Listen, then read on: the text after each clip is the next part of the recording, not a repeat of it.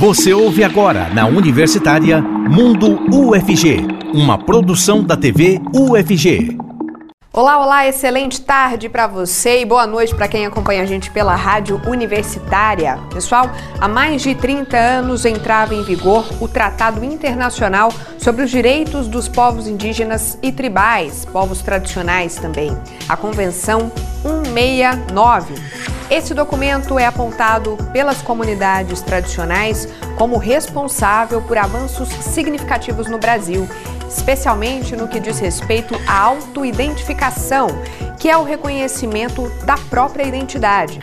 No episódio de hoje, vamos falar dos avanços e do que tivemos de perdas também na luta pelos direitos dos na luta, perdão, pelos direitos dos povos tradicionais. Fica com a gente, o Mundo FG começa agora, ao vivo.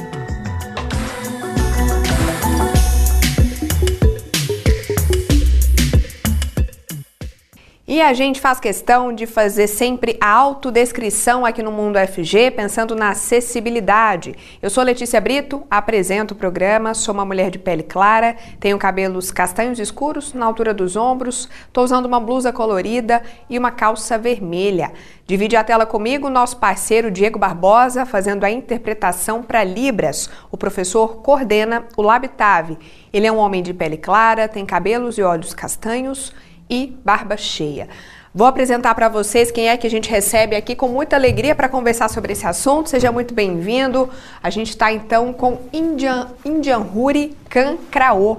Ele é do povo Kraô, que fica no norte do, do Tocantins, é integrante do núcleo Tacna professor de língua indígena e conselheiro no curso de licenciatura intercultural da UFG.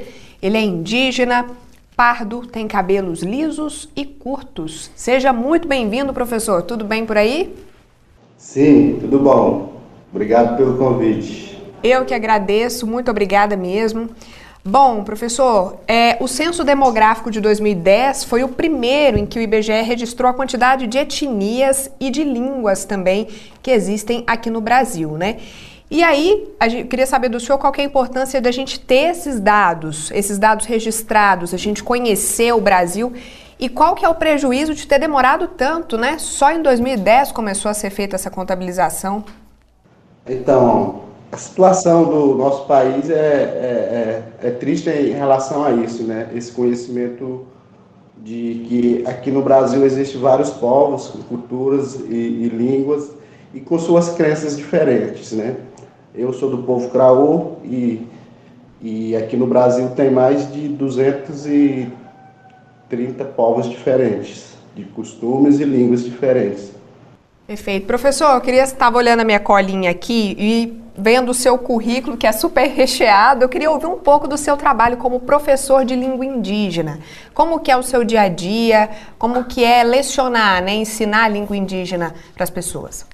Ah, então, aqui a gente se preocupa muito. É, eu sou, estou atuando como professor há 10 anos, né?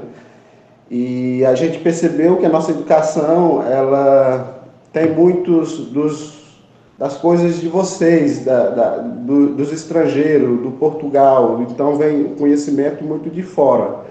Então a gente começou a, a debater sobre isso e pensamos, por que não a gente ensinar as nossas crianças nas séries iniciais coisas é, que é do interesse nosso, por exemplo, é, a gente sabe que na alfabetização, é, nas séries iniciais, pré, primeiro, segundo ano, a gente sabe que é, tem que alfabetizar as crianças, né? Aprender, fazer com que elas aprendam a ler e, é, e contar. Então a gente começou a pensar numa ideia de ensinar essas crianças na nossa língua, alfabetizar na nossa língua, né? Então, é um pouco do nosso trabalho em preocupação também em manter nossa língua viva, nossa cultura, porque também existem vários povos, por ter essas invasões, é, perderam é, suas línguas de origem, né? Então, tem povos que já falam português. Então, a nossa preocupação o nosso povo hoje tem essa prioridade de manter a nossa língua viva. Então a gente começa a trabalhar desde o primeiro ano até o quinto ano, que eles aprendam mais coisas nossas, é, alfabeto nosso, que a gente fala na nossa língua, mas a gente não, não, não, não sabe escrever do jeito certo, como é que eu escrevo palavra tal, porque na fala é um jeito, na escritura é outro. Então a gente faz esse trabalho de alfabetizar eles primeiramente nas nossas línguas, Muito... depois português. Muito bacana. E aí, eu fiquei lembrando, a gente já fez outras entrevistas sobre povos indígenas aqui no Mundo FG, e algo que sempre aparece, professor, é o seguinte: a, a linguagem, a oralidade é muito importante para os povos indígenas em geral. As coisas, as informações, a cultura, o conhecimento é passado na conversa, né, professor? Qual que é a importância para manter a cultura viva, manter o respeito também, manter a, a tradição que essas crianças aprendam a língua também. É, a gente sabe que é, para manter isso a gente tem que fazer é, é, esse trabalho na escola, porque a gente sabe que hoje é, as reservas indígenas em geral, a maioria, já tem acesso à internet, já tem, é, já tem acesso à TV a cabo, já tem acesso a, a coisas da cidade. Então a gente se preocupa muito é, com isso, de manter essa nossa cultura viva. Então a gente começa a fazer esse trabalho na escola e um, um jeito de a gente fazer, que a gente começou a aprender aí na, na UFG, aí em Goiânia, é trabalhar com temas contextuais que, que, que, que lembro o nosso caminho, o nosso antepassado, que também tem esses dois encontros, né? Na verdade, que você aprenda a sua cultura, valorizando a sua língua, mas também aprendendo o, o, o, o português e, e, do básico, que é o inglês também, porque a gente sabe que precisamos aprender um pouco desse inglês para quando a gente for viajar para fora, outro país, saber o básico. Então a gente faz esses três tipos de trabalho, mas a gente trabalha muito. É, essa semana eu vou trabalhar com pintura corporal, um exemplo. E o que, que eu vou fazer com essa pintura corporal? Porque a gente sabe que existe, no meu povo, a gente tem pintura para todas as formas, né? É, pintura do jovem, pintura do velho, pintura do, das mulheres, festa da batata. Então a gente tem vários rituais e com pinturas diferentes, né? E essa pulseira aqui, ó, ela tem traços de uma pintura nossa. Então, assim, a gente valoriza é, essas coisas nossas, mas também queremos aprender é, coisas de vocês, para quando a gente for em Goiânia, saber pegar um, um ônibus, saber pegar um Uber, saber que estamos comprando aquilo ali no valor que a gente tem que pagar, não ser enrolado, ser enganado. Então, os dois conhecimentos é muito importante para a gente. Muito bacana. India Ruri, eu estava lendo aqui sobre alguns dados do censo lá de 2010, né? Porque o, o que vai ser divulgado logo, logo ainda está sendo feito. E aí tem umas informações interessantes, ó. O Brasil lá em 2010, gente, de acordo com o IBGE, tinha 274 línguas indígenas. Professor, o senhor me corrija se eu estiver errada, mas até onde eu sei, não tem previsão na lei de que nenhuma língua indígena seja ensinada na escola. Eu não aprendi, meu irmão que tem 11 anos não está aprendendo, está aí na educação básica. Eu já ouvi falar, por exemplo, que no Paraguai existe essa previsão. O Guarani é ensinado nas escolas. Por que, que aqui no Brasil não existe essa regra? A gente perdeu tanto, né? Deixa, deixa no ar, deixa, não reforça a nossa origem? É, eu vejo que o Brasil hoje ela tem muito preconceito ainda. Então, enquanto que não, não, não sair esse preconceito de que o, que o indígena é inferior a, a branco, né, que a gente usa esse termo branco definindo vocês que são da cidade, a gente é indígena.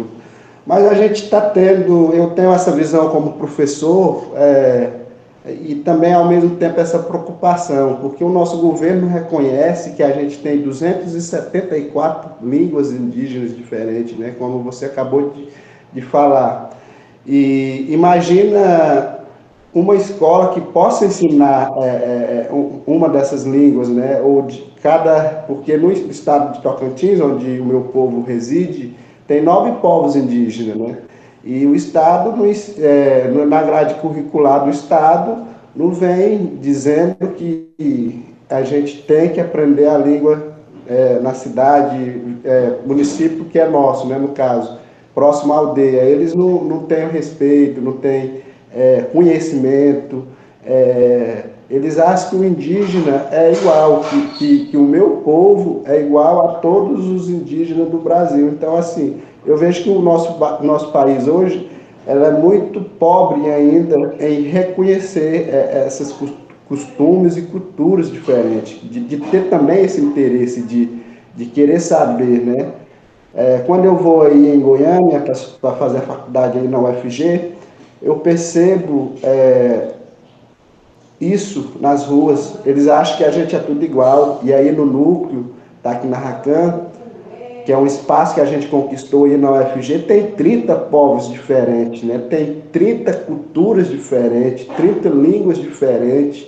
E, e próprio ali, a, a galera da UFG, os estudantes não, não, sabem disso. Eles acham que, que, que nós indígenas somos iguais, que a gente fala a mesma língua, mas não, a gente precisa usar o português para se comunicar, para se entender, para saber da onde que cada um está vindo, para poder ter, adquirir esse conhecimento do não indígena e, e, poder também começar a valorizar isso, pensar isso nos municípios, por que não o município da, da, da, da minha, do meu povo não aprender isso, né? Então, no, no, na, minha, na minha visão, eu vejo que o nosso país é muito pobre ainda em reconhecer isso, mas para reconhecer isso, a gente precisa mudar esses materiais didáticos que vão para as escolas né, do não indígena. Eu estudei na escola não indígena, na cidade, e eu vejo que, que o livro de histórias falam de um povo só, né? Não fala que tem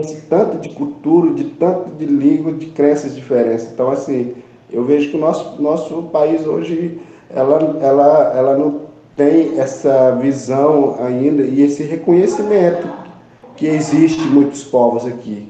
E precisamos fazer algo para mudar isso. E, é, e o espaço aí na UFG está dando essa oportunidade para a gente de começar a mudar isso, de pensar sobre isso e de reivindicar isso, né? Professor, para a gente finalizar rapidinho, caso alguém ainda não conheça o TAC na Racan, o senhor pode falar para a gente sobre o núcleo e o seu trabalho aqui também? Sim, um prazer falar sobre o núcleo. Então, o núcleo é um espaço aí na UFG que a gente conseguiu com muita luta, muito esforço, com bastantes professores empenhados na causa de, de ver indígena na universidade. E com a luta dos mais velhos, a gente conseguiu um espaço, um reconhecimento aí numa universidade tão re, renomada no, no, país, né, a UFG. Então a gente tem esse, esse, essa, esse espaço que prepara nós que somos professores no, curso superior, né, que, que oferece três áreas é, que, que, que, são do, do, nosso interesse, que vamos o interesse que eu falo é de, de, de um ambiente que a gente precisa entender melhor para explicar para todos que a importância de manter o, o, nosso, no caso aqui, o nosso cerrado, mas aí tem vários povos, né? Então, cada um no seu bioma diferente.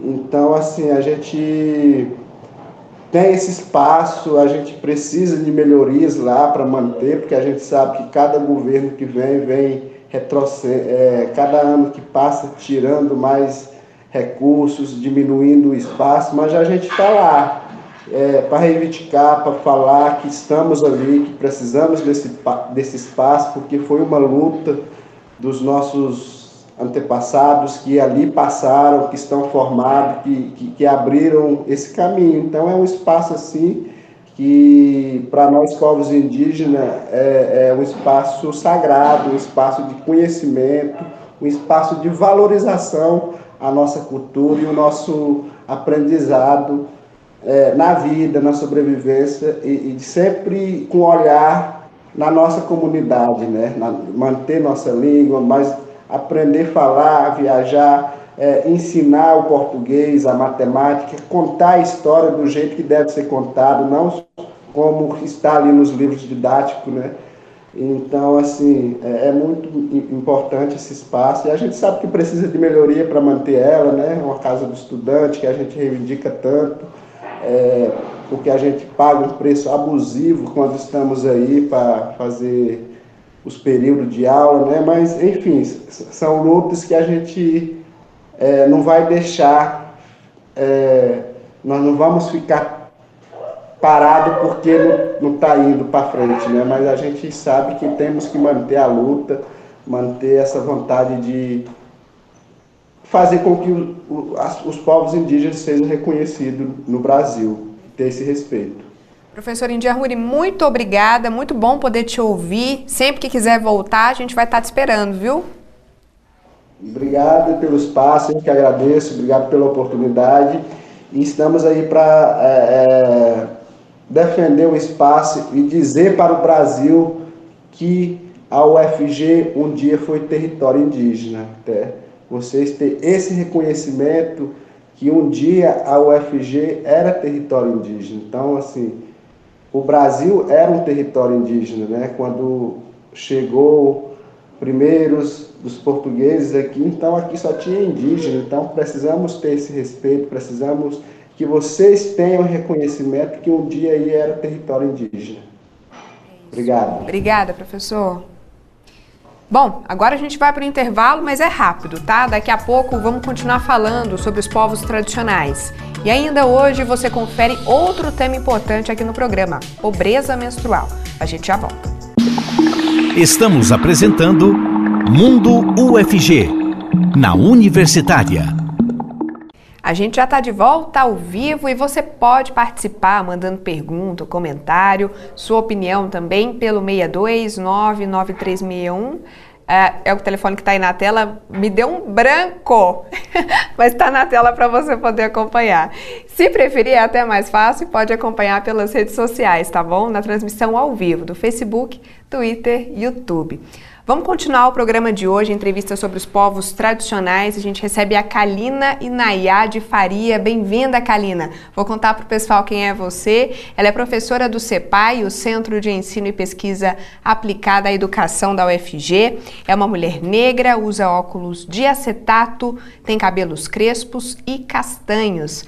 Oi, Kalina, tudo bem por aí?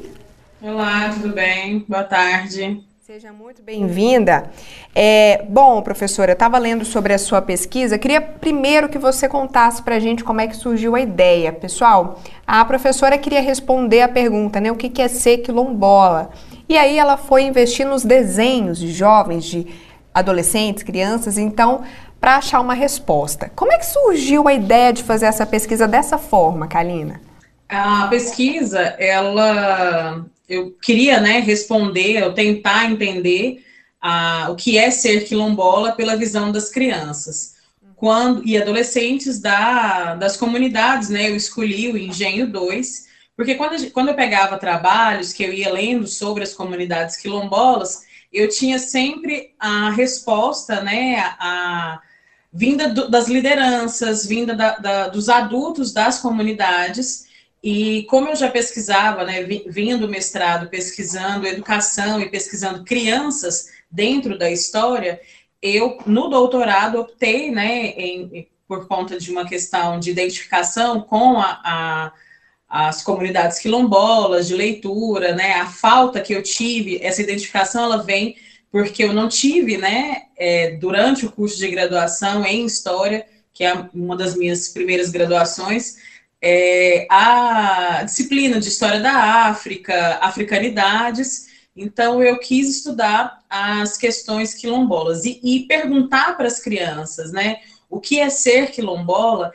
Eu optei por oficinas de desenho e oficinas de contação, né? Rodas de conversa, onde elas, onde no diálogo elas respondiam, tentavam responder ali, mas eu, eu percebi que uh, esse contato né, com a pesquisa, com o pesquisador, ele fluiu mais com os desenhos. É, os desenhos e a escrita, né, é, de, é, distanciando um pouco do, da presença ali, né, deles de, terem que contar essa história, ele fluiu mais do que o, de, o, desenho ele fluiu mais. Eles desenham as respostas, né? Quando a gente pega, faz a tabulação dos, dos dados, a gente percebe a, a quando a gente percebe as respostas, né? Quando a gente vai é, analisar essas respostas, é, a gente consegue obter as mesmas parte grande, né? Das mesmas informações na roda de conversa e na escrita.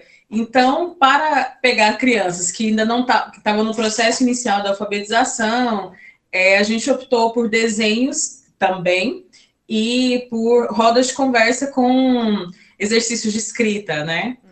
Mas o, a intenção era tentar entender um pouco melhor do que, que se é ser quilombola e como essas crianças, né, a comunidade que eu estudei especificamente, é uma comunidade que fica na Chapada dos Veadeiros, próximo ao município de Cavalcante, e é uma comunidade que está muito próxima ao ecoturismo. Então, ela tem uma especificidade diferente de outras, né, das outras tantas comunidades quilombolas que a gente tem pelo Brasil e outras comunidades quilombolas também no território, né, no território Calunga.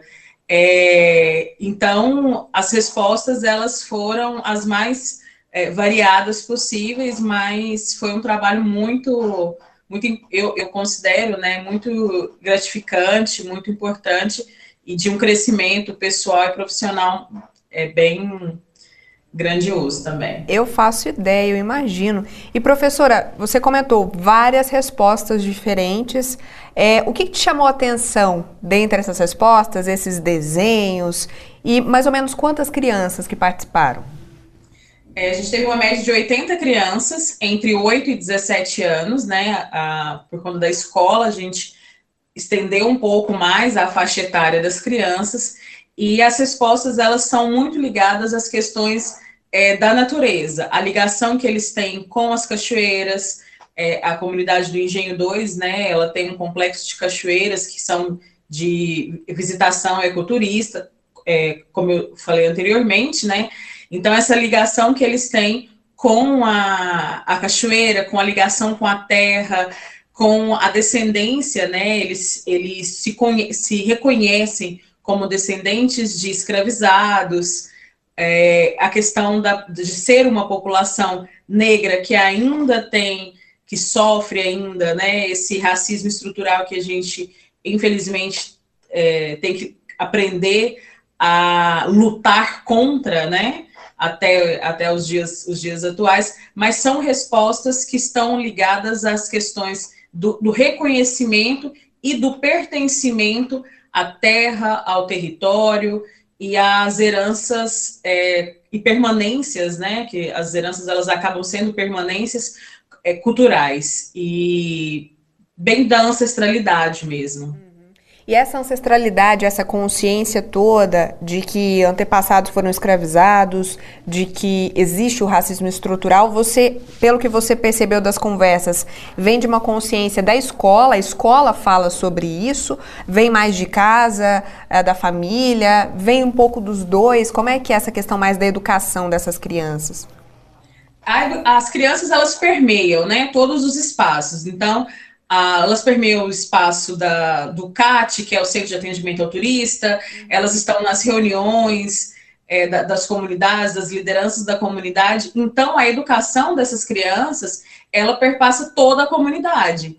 Então, assim, é, eu não, não posso te afirmar que, a, que é uma educação que vem só da escola ou que vem só de casa é um, um, como, como as comunidades não quilombolas também, elas estão permeando todos esses espaços das comunidades. Então, todo o aprendizado delas vem dessas relações que elas estabelecem dentro da comunidade e com aqueles que vêm de fora da comunidade, porque é uma comunidade que tem a presença né, de, do, do ecoturismo muito forte, diferente de outras comunidades, né?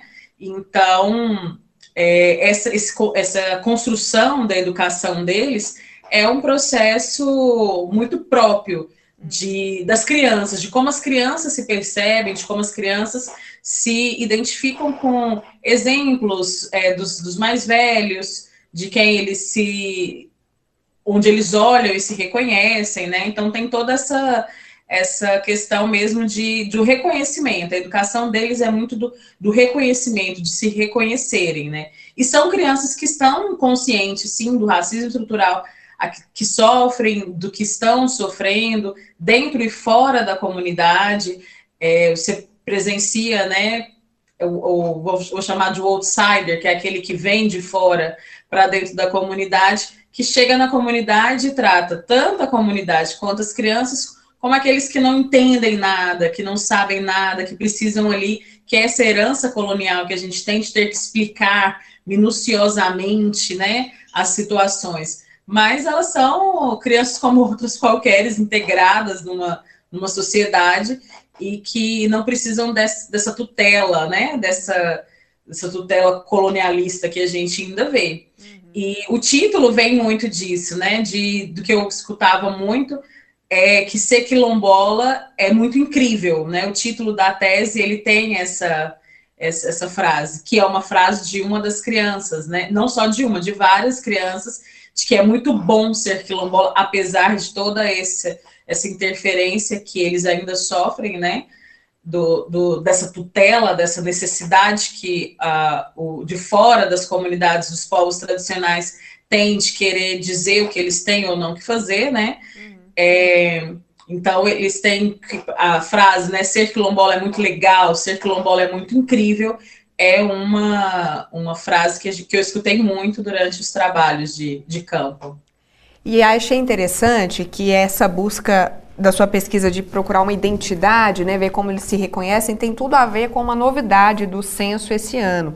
Uma novidade que, na verdade, tardou demais, veio muito tarde. Pela primeira vez na história, a população quilombola, a gente vai poder se auto-identificar no censo do IBGE. Professora, Diante de todo o seu trabalho, da sua pesquisa também, qual é a importância da população quilombola poder se dizer quilombola e que isso seja computado, isso vire dados depois do IBGE do censo? É, nós estamos falando de um atraso de 150 anos, né? Sim. Desde os primeiros recenseamentos, são 150 anos que essas populações elas não eram contabilizadas. E a gente é, tem que entender que o censo ele não é só uma quantificação numérica da população. Essa identificação desses territórios, ele vai influir em políticas públicas, em gestão dos gestão própria, né, dessas comunidades, da identificação de onde estão esses territórios, quem são essas pessoas, quais as condições que elas vivem, é, incide em, na questão da, das cotas, né, de o que essa população precisa porque eu vejo essa, esse momento agora como um momento que essas comunidades sempre quiseram, que é ser escutadas.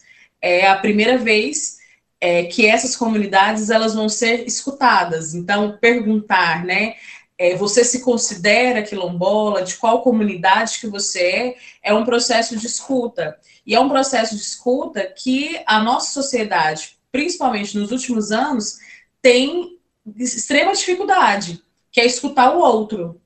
Então, essa escuta pelo censo de 2022 é, é uma escuta que incide nas questões de legislação, é, políticas públicas é, em relação a crianças, a educação, a violência contra a mulher, que a gente não, não nega que é uma sociedade que ainda está né, é, vulnerável em várias questões, então, escutar essas, essas pessoas, identificar, saber onde elas estão, é, no, no, no, na pesquisa prévia, né, foram quase 6 mil territórios. Eu defendi a tese em, em 2020. Em 2020, a gente tinha ali dados que até então eram contabilizados pela Fundação Palmares de quase, de pouco mais de 3.500 comunidades.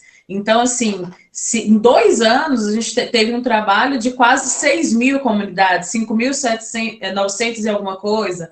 Então, são populações que estão aí, a, a, a, o negro, né, a população negra, é como se ela tivesse sido apagada depois da escravidão. E a gente é, sabe que não é assim, a escravidão não, não veio, né, para melhorar, o fim da escravidão não veio para melhorar a vida do escravizado.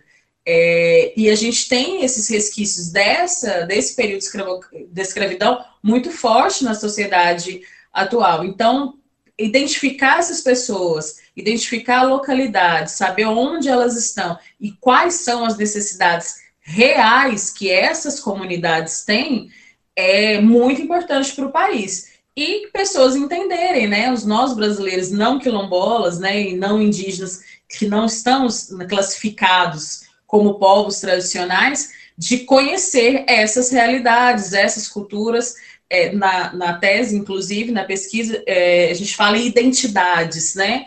É, eu, a gente não encontra uma única identidade, né? Nós somos filhos, nós somos mulheres, nós somos professoras, então, assim, nós temos vários várias é, identidades. Então, a população quilombola também ela é uma população múltipla, né, plural, são várias identidades. E saber entender isso é, é fundamental para o desenvolvimento das comunidades do país.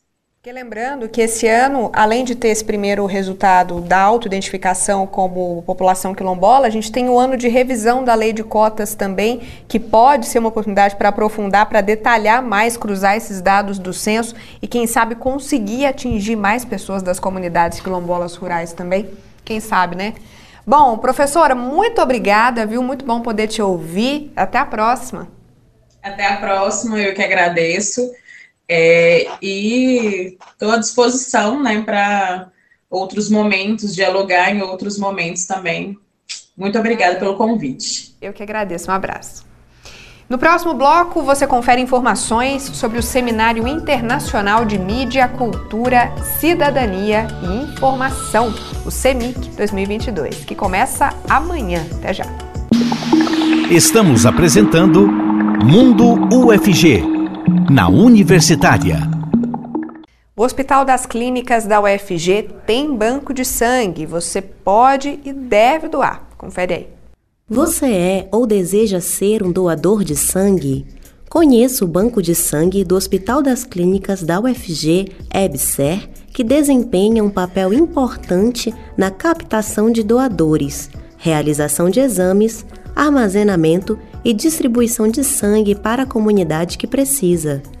O Banco de Sangue do HC fica na Primeira Avenida, no setor leste universitário, próximo ao Serof da UFG. Os horários de atendimento são de segunda a sexta, das 7 às 11 horas da manhã e de 1 hora da tarde às 6 horas da noite. Para doar, é necessário estar com bom estado de saúde, ter mais de 50 quilos, ter entre 16 e 69 anos de idade e apresentar documento oficial com foto. Recomenda-se também dormir pelo menos 6 horas antes na noite anterior à doação.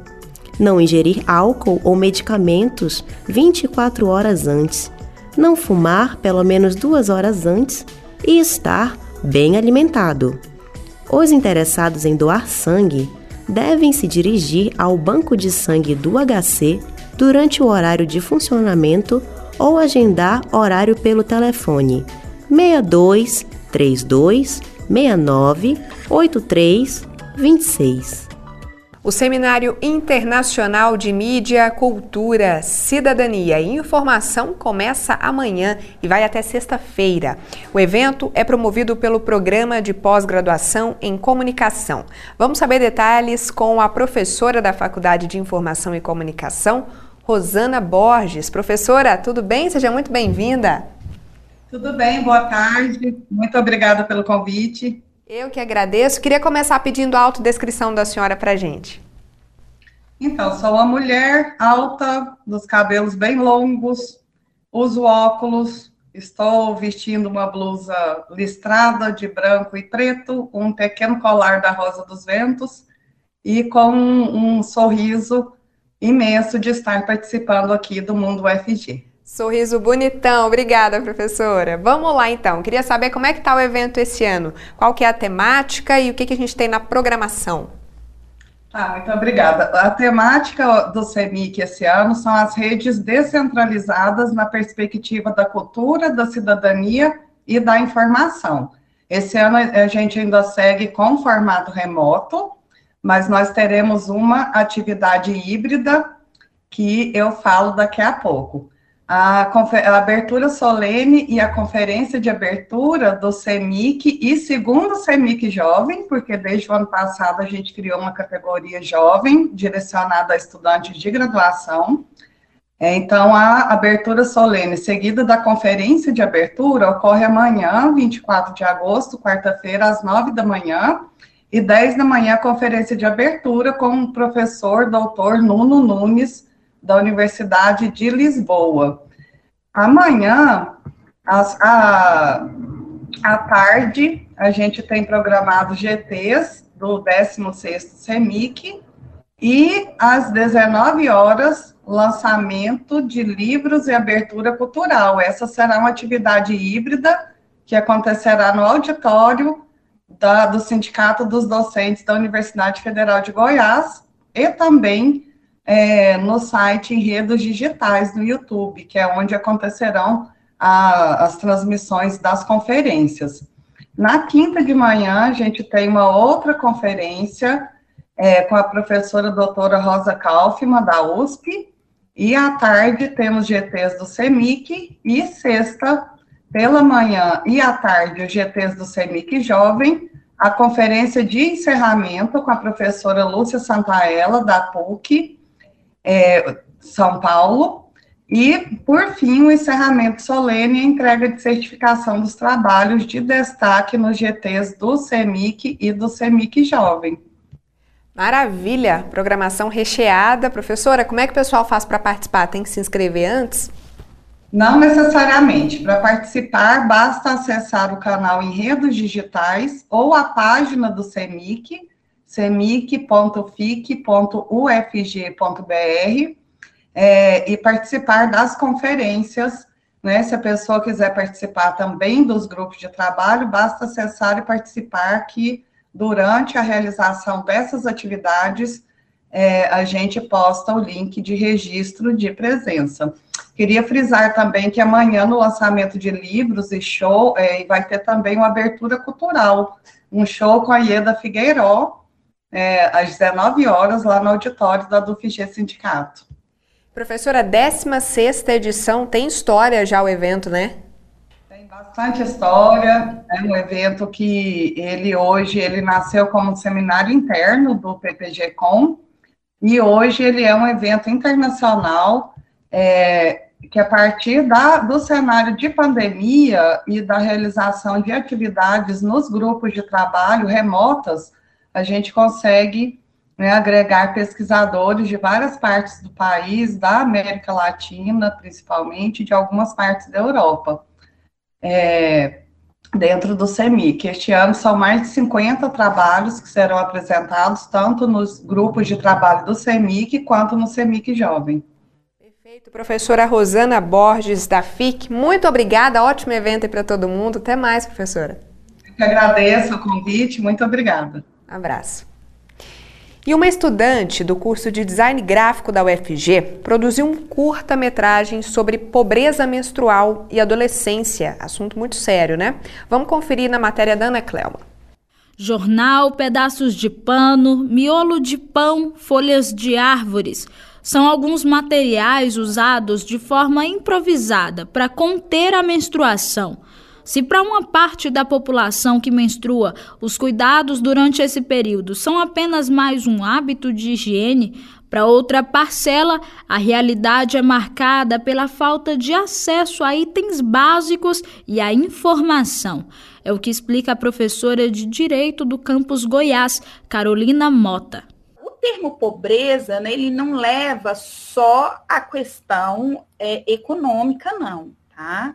ele leva também a, a, a questão social de não ter acesso, por exemplo, à água, né? Não ter acesso ao encanamento, a saneamento básico, né? Não é ter acesso apenas ao absorvente, mas sim um conjunto de situações que levam a mulher, né, a necessidade da mulher de ter um asseio com uma particularidade sua, que é a menstruação. No Brasil, uma em cada quatro adolescentes não possui absorvente durante o seu período menstrual.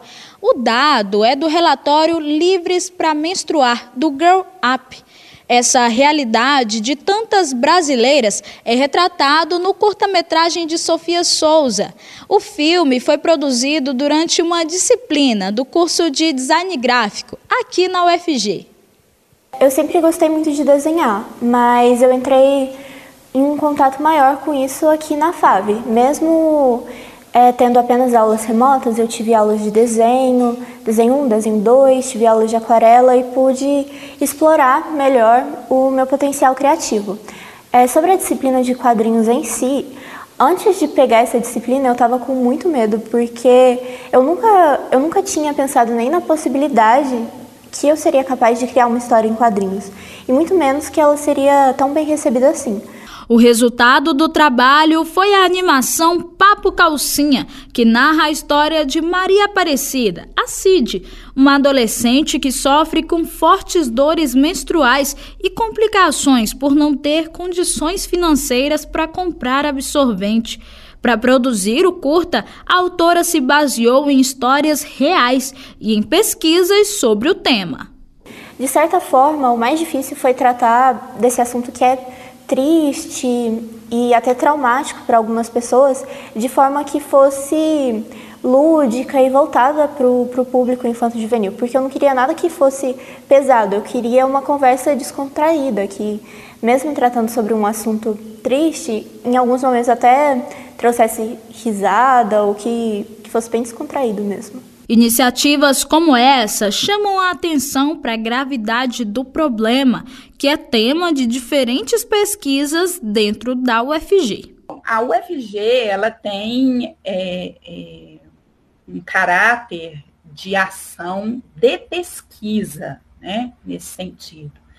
E a pesquisa, ela vem não só para coleta de dados, mas também para informar toda a população, toda a comunidade, não só a comunidade acadêmica, como a comunidade em geral, né, sobre a questão. E ao informar, né, ao levar informação à população, o que que é, isso pode é, gerar? Pode gerar, né, consciência, pode, pode gerar movimentação, mobilização da sociedade, né? E pode gerar mobilização política também. O ciclo de debates Pensar ou Ver acontece amanhã e na quinta-feira também. A Jade Vieira conta detalhes.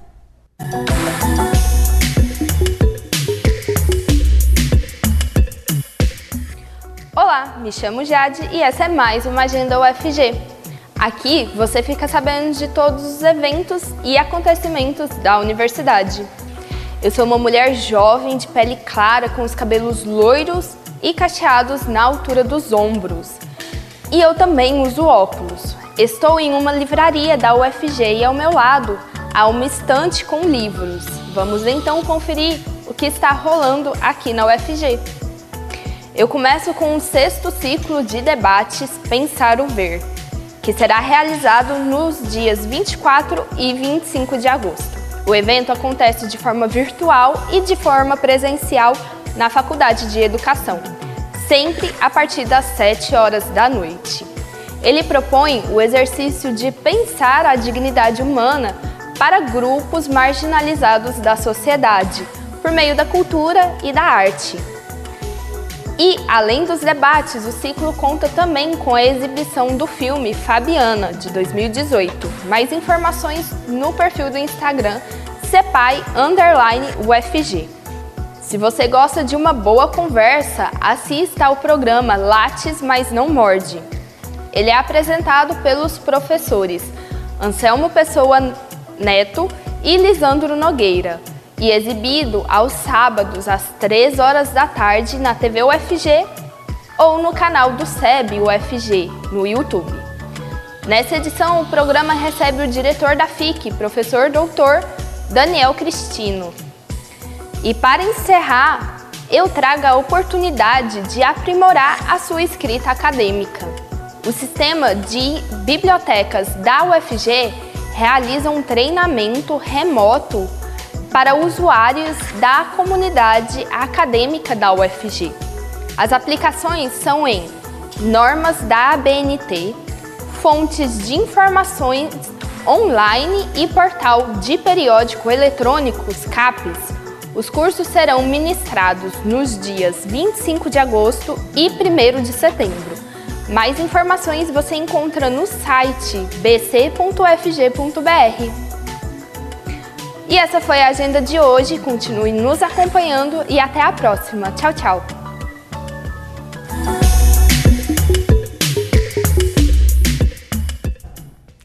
E se você quiser ver ou rever qualquer episódio nosso, é só procurar o canal do YouTube lá da TV UFG. A gente faz a transmissão ao vivo e deixa todos os programas disponíveis também. Se você quiser conversar com a nossa produção, com a nossa equipe, sugerir pauta, pode ficar à vontade. Manda um WhatsApp pelo 62 99181 1406. Lembrando, gente, que o Mundo FG é transmitido na rádio universitária também, viu? Nos 870 AM, a partir das 6 da noite. Assim que o episódio acaba, ele fica disponível também no Deezer e no Spotify. E eu vou ficando por aqui. Ótimo, ótimo restinho de tarde para você, né? E até amanhã, vou estar te esperando. Você ouviu na Universitária Mundo UFG, uma produção da TV UFG.